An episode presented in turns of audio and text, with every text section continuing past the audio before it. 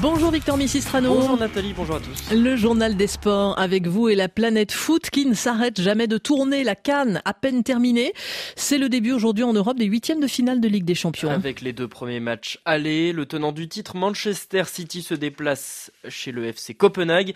Les Citizens vont mieux grâce notamment au retour en forme de leurs deux joueurs majeurs, le maître à jouer Kevin De Bruyne et le buteur Erling Haaland. L'entraîneur Pep Guardiola euh, sent que se qualifier euh, face aux champions du Danemark ne sera tout de même pas une formalité.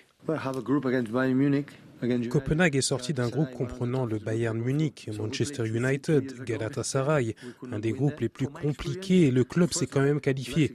On a déjà joué dans leur stade il y a deux ans. Nous n'avions pas pu gagner. Avec mon expérience, match aller, huitième de finale, toujours compliqué, excepté la fois où on a battu le Sporting Lisbonne 5-0, mais nous avions terminé la rencontre avec cinq tirs cadrés pour cinq buts. Ce genre de match, c'est toujours difficile, et ça le sera contre Copenhague.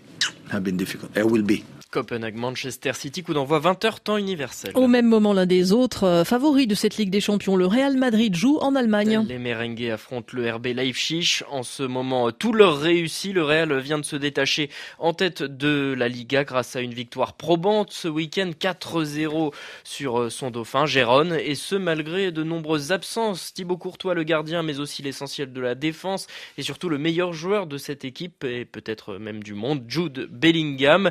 L'entraîneur Carlo Ancelotti préfère lui se focaliser sur la bonne dynamique de son équipe.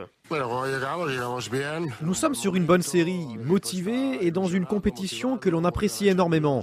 C'est un adversaire puissant qui joue avec intensité et qui a beaucoup de qualité devant.